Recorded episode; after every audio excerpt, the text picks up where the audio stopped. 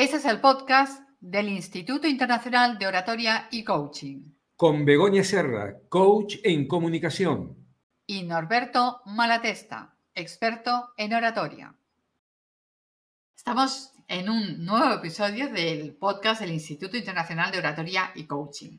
Y hoy vamos a hablar de un tema, mejor dicho, vamos a dar respuesta a una de las preguntas que más nos hacéis. ¿Por qué hemos fusionado la oratoria y el coaching? ¿Qué es lo que tiene que aportar el coaching a la oratoria?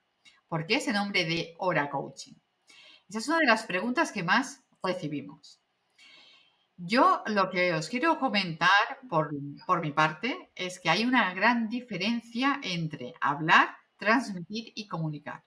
Y que aquí el coaching tiene esa aportación. Pero primero de todo, antes de que yo os explique esto desde el punto de vista de lo que yo trabajo, vamos a escuchar a mi compañero y socio en el instituto, que es experto en oratoria, lo conocéis, a Norberto.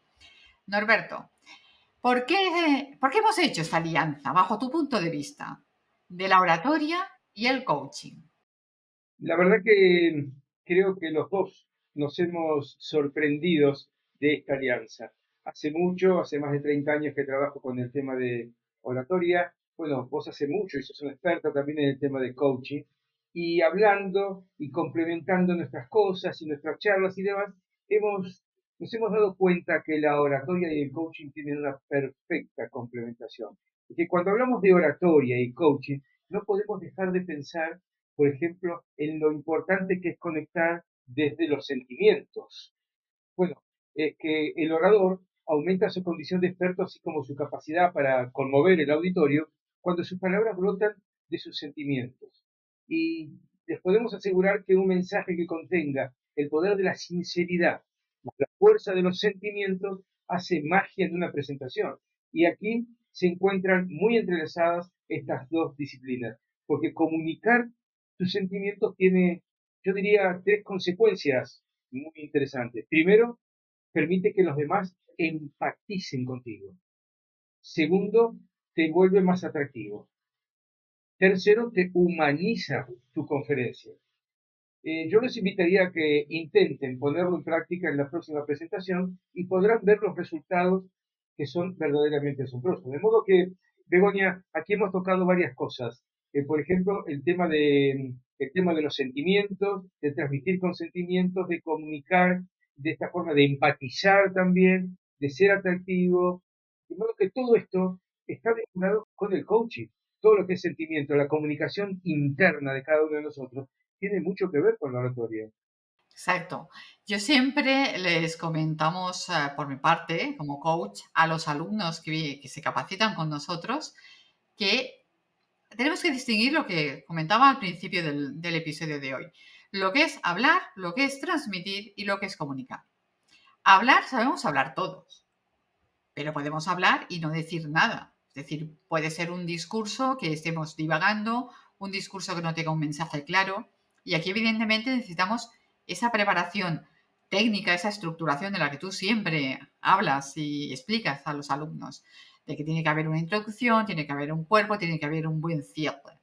Todo eso es imprescindible, es esencial en la comunicación.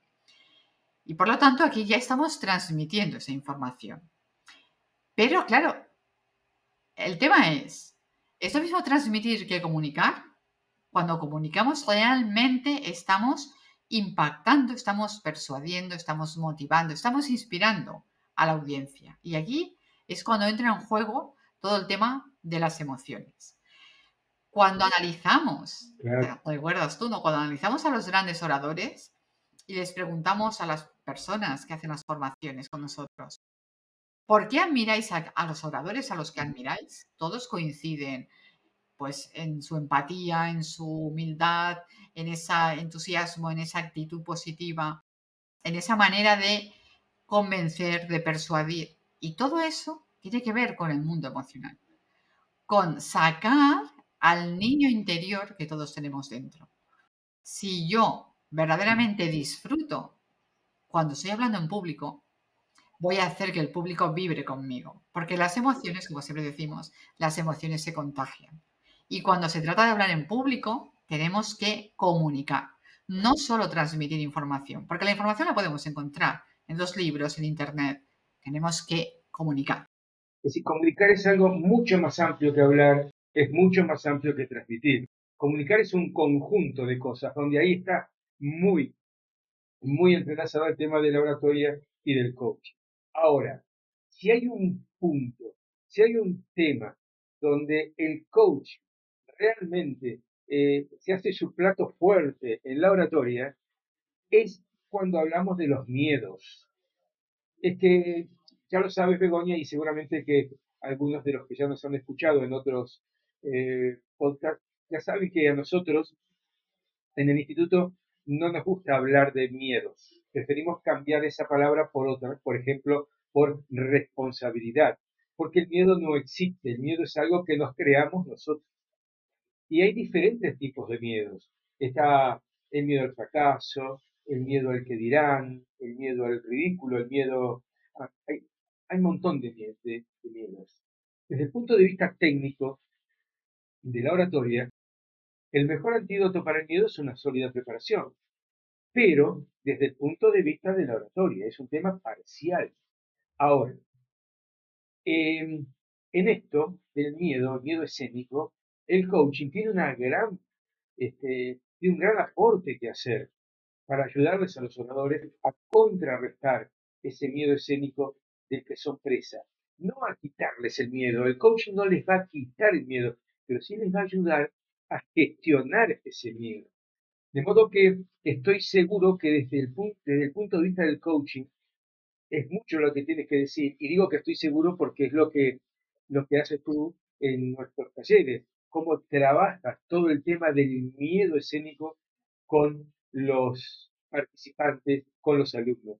Pero a quienes nos están escuchando ahora, ¿qué le dirías cuando esa gente dice yo tengo miedo escénico? ¿Y el miedo qué es el miedo? Es una sensación, pero el miedo qué? ¿Cómo me lo saco? ¿Cómo me lo quito? ¿Cómo hago para que desaparezca?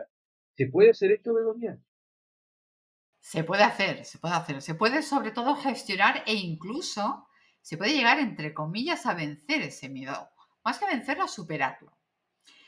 Porque cuando hablamos de preparación, hay tres, yo siempre digo que hay tres tipos de preparación. La preparación técnica, que son esas habilidades que tú trabajas también, Norberto, esas habilidades, esa capacidad de estructurar, de ponerse ante el auditorio, de cómo me tengo que mover en el auditorio, los gestos, las pausas. Hay toda esa parte más técnica, de habilidades, de destrezas. Pero después hay dos preparaciones, la mental y la emocional. La emocional es de la que hemos hablado, de poder traspasar y dejar esa, esa impronta en el público. Y la mental precisamente es ese miedo, ese gestionar, ese, ay, ese nerviosismo, ese estrés. Muchas veces hay alumnos que nos dicen, es que yo cuando sé que tengo que hacer una presentación y a lo mejor lo sé con dos meses de antelación, ya empiezo a ponerme nervioso, empiezo a pensar en todo lo que puede salir mal. El, ¿y si me quedo en blanco? ¿Y si me hacen una pregunta que no sé contestar? ¿Y si piensan que no soy un buen profesional? Y empiezan a fantasear con todo lo que puede salir mal. Claro, aquí hay dos seguridades. La seguridad Mm, dijéramos, profesional, el que yo me considere una persona y sea una persona experta en esa materia, pero de nada sirve esa experiencia y esa profesionalidad si yo después al, al escenario, o sea, cuando me pongo frente al auditorio, no establezco contacto visual, empiezo a jugar con las manos, adopto una postura encorvada, porque ahí estoy mandando una imagen de poca confianza en, mí mismo o en mí misma y por lo tanto estoy perdiendo credibilidad, confianza y profesionalidad. ¿Qué pasa con el miedo? El miedo es una emoción que eh, nos alerta de un peligro, de un peligro en principio real. Si yo, por ejemplo, voy a las, a las 4 de la madrugada por la calle y veo una persona con una navaja, evidentemente sentiré miedo, porque hay una amenaza a mi integridad física o a mi propia vida. Y todas, todo ese miedo pondrá en marcha muchas sustancias químicas, que ahora no viene al caso entrar en tanto detalle, que me van a preparar para huir, para defenderme o para, dijéramos, poner a salvo mi vida de la manera que yo considere que realmente eh, me estoy protegiendo. Pero ¿qué pasa con el miedo a hablar en público? Ese auditorio que ha venido a escucharme, ese equipo de trabajo que lidero, o que soy un miembro de ellos, de ese equipo, no es una amenaza real. Aquí no hay un peligro para mi integridad física, que es justo lo, lo que hace la emoción del miedo. Ese miedo en realidad es fruto de un pensamiento. El miedo, como comentaba Norberto, al fracaso, al que dirán, al que no soy suficientemente bueno, al síndrome del impostor, etcétera, etcétera. Fijaros que en realidad no es una emoción, es un pensamiento que yo creo en mi diálogo interno, y ahí aporta el coaching, esa preparación mental que crea una situación de peligro irracional. Y por eso es muy importante aprender a trabajar. Primero identificar las creencias limitantes para poder trabajarlas y así salir tranquilos y relajados a la hora de hacer una presentación en público. ¿Cómo lo ves, Norberto? Esa perspectiva del miedo. Que es así, es que realmente es así porque, como decía hoy, el miedo nos lo creamos nosotros. No hay por qué tener miedo, no hay por qué temerle a un auditorio, que más allá de que nos pongan una cara fea o alguna cara un poco seria, que a veces decimos, pero ¿qué pasa con mi mensaje? No llega, veo que hay algunas caras raras. Más allá de eso, que siempre ocurre, no tenemos otra, otra sensación del auditorio hacia nosotros. Entonces no hay por qué preocuparse. No hay por qué preocuparse. De modo que en la preparación, en la práctica, y siendo conscientes de que el miedo lo, lo preparamos nosotros, nos lo hacemos nosotros, nos lo creamos nosotros, bueno, trabajándolo como lo hacemos en el instituto, se puede llegar a gestionar. Pero vos tocaste un tema muy importante recién ahí al pasar, al pasar, que fue el síndrome del impostor, y que ese también está estrechamente ligado a los oradores y tiene mucho que ver con el coaching. También hablaste de, y si me pasa esto, y si me pasa lo otro, eh, el tema de los easy, y si me pasa, y si no me acuerdo la letra, y si se corta la luz, y si mm, entro en un bache, y si no les gusta lo que digo, bueno, entonces, ser víctima de este síndrome del impostor, esa vocecita que nos dice acá adentro, no es para vos, otros lo van a hacer mejor, no te metas, ¿por qué te vas a meter en esto? Entonces, si somos víctimas de este síndrome, eso puede llevarnos a correr el riesgo de, mm, eh, ni siquiera hablar en público. Corremos, no es que lo voy a intentar, no, no, a veces por el hecho de, sentir ese síndrome del impostor, ni siquiera corremos el riesgo de decir, bueno, lo voy a intentar. Este, de modo que los impostores rechazan toda esa demostración de éxito cuando termina una conferencia y le dicen, che, genial, qué bien te fue, me encantó lo que dijiste, cómo lo hiciste, también sigue pensando, no, pero la verdad que me lo deben decir de cumplir. Rechazan toda esa demostración de éxito, no valoran ese sacrificio y piensan que, que todo es es por mera suerte.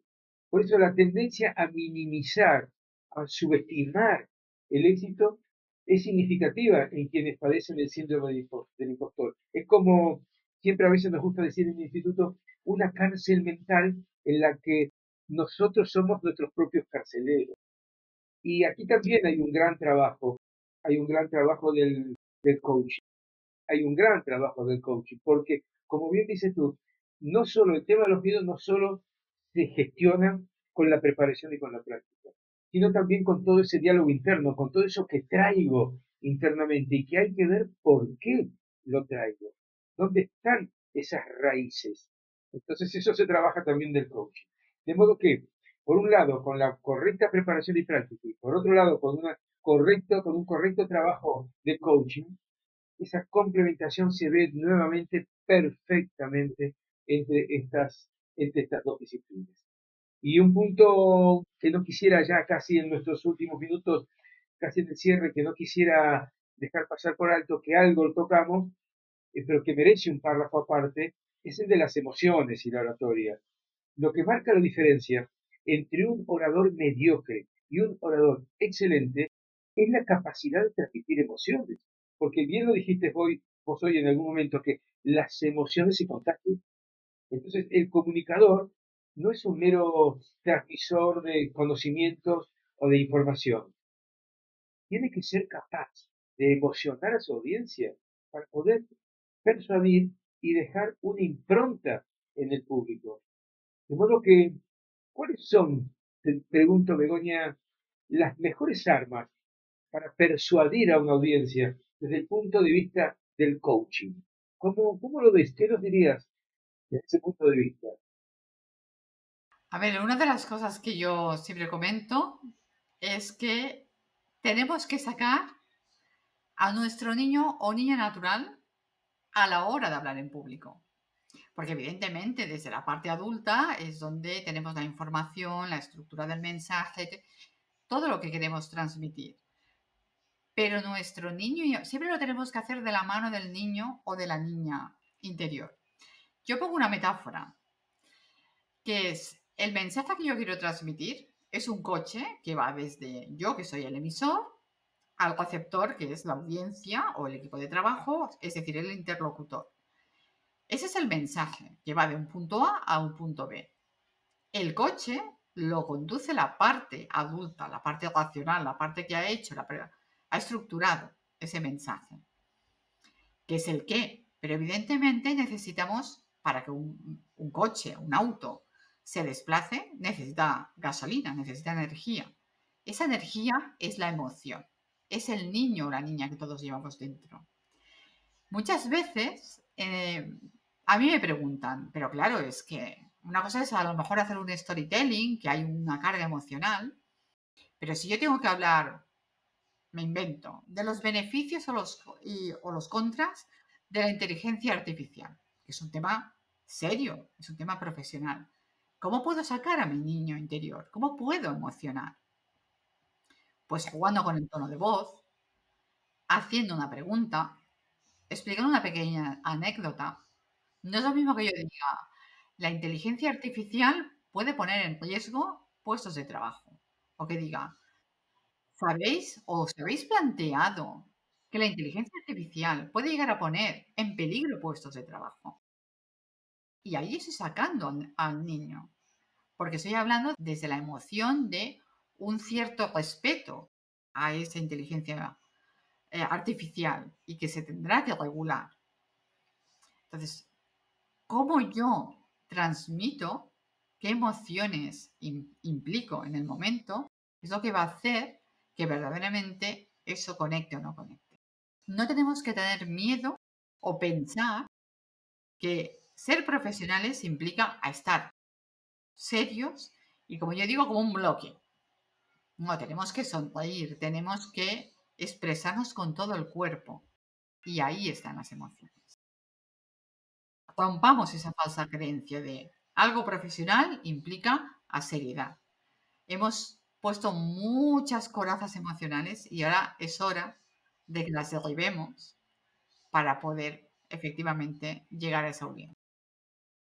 Perfecto, Begoña. Yo creo que hemos eh, en estos eh, casi 20 minutos que hemos estado hablando, me parece que hemos dado un acercamiento del por qué es importante esta complementación entre el coaching y la oratoria, que la verdad desde mi punto de vista me alegro muchísimo que hayamos logrado, no sé si, si por esas cosas del destino o por suerte, vaya a saber por qué, pero que nos hayamos encontrado y podamos haber fundado esto de Hora Coaching en el Instituto Internacional de Oratoria porque me parece que es un, un, gran servicio que estamos, estamos dando, porque hay mucha gente que quiere hablar, que tiene ganas, que tiene necesidad y que no se anima, porque dice, esto no es para mí. ¿Cómo que no es para vos?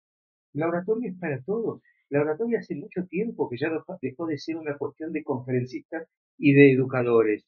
La oratoria es para todos porque es más una técnica que un don. Pero es que tengo miedo, es que no puedo. Bueno, para eso estamos entonces nosotros, para ayudarlos desde el punto de vista de, del coaching. Dos disciplinas que durante muchísimos, muchísimos años han venido trabajando juntos, vaya a saber por qué, por qué cuestiones han logrado coincidir y me parece que estamos este, haciendo un gran trabajo desde ese punto de vista. La verdad que estoy muy contento de, de lo que estamos haciendo porque lo vemos en los frutos que esto da en nuestros, en nuestros servicios. Exacto. Y algo ya para acabar, complementando lo que tú decías, que la oratoria ya no es simplemente para conferencistas, para speakers. Pensemos que la comunicación, el hecho de hablar, saber hablar bien y saber comunicar, está en la base, es la base, de hecho, de todas las relaciones personales, familiares, de amistades, laborales. Está en todo, en todo lo que hacemos. Si nos paramos a pensar, desde que nos levantamos hasta que nos acostamos, estamos hablando con alguien. Entonces, es nuestra responsabilidad, que no miedo, es nuestra responsabilidad saber hablar y comunicar bien el mensaje que queramos transmitir. Y lo que dijiste vos, con esto cierro, una cosa es hablar, otra transmitir y otra comunicar. La oratoria y el coaching lo que te hacen es ayudarte para que sepas comunicarte, para que transmitas bien las ideas, pero sobre todo a través de una buena y eficiente comunicación. Un gusto, la verdad que lo he disfrutado mucho porque hemos hablado de nuestro tema, que ha sido muy interesante, pero también eh, esto responde en alguna medida, como comentaste al, inicio, a muchos interrogantes y muchas preguntas que nos hacen. ¿Cómo es esto del coaching y la oratoria? ¿Cómo se les ocurrió? ¿Dónde nació esto? Bueno, no nació, hace muy poco que nació. hace muy poco que nació esto junto, que se han juntado. Pero está, teniendo muy buenos resultados, muy buena acogida y estamos muy contentos del futuro prometedor que, que está brindando a todos aquellos profesionales que quieran hablar bien en público. Ha sido un placer, como siempre, Begoña. Pues hasta aquí el episodio de hoy. Recordaros que nos podéis hacer llegar cualquier tema o cualquier pregunta, como han hecho en este caso, de por qué esta unión de oratoria y coaching al mail del instituto que vais a encontrar en la caja de descripción del episodio y que nos encontramos en el próximo episodio con más temas relacionados con la oratoria y el coaching para que todos aquellos que quieran aprender a hablar en público puedan conseguirlo, porque los límites te los pones tú. Buenísimo, iba a agregar algo más, pero me parece genial eso, el límite está en tu mente. Muy bien, hasta la próxima, que la pasen bien, chao, chao. Chao, chao. Gracias por acompañarnos en un nuevo episodio del podcast del Instituto Internacional de Oratoria y Coaching. En el que trabajamos para formar a los grandes oradores, porque las buenas ideas son mejores cuando están bien comunicadas.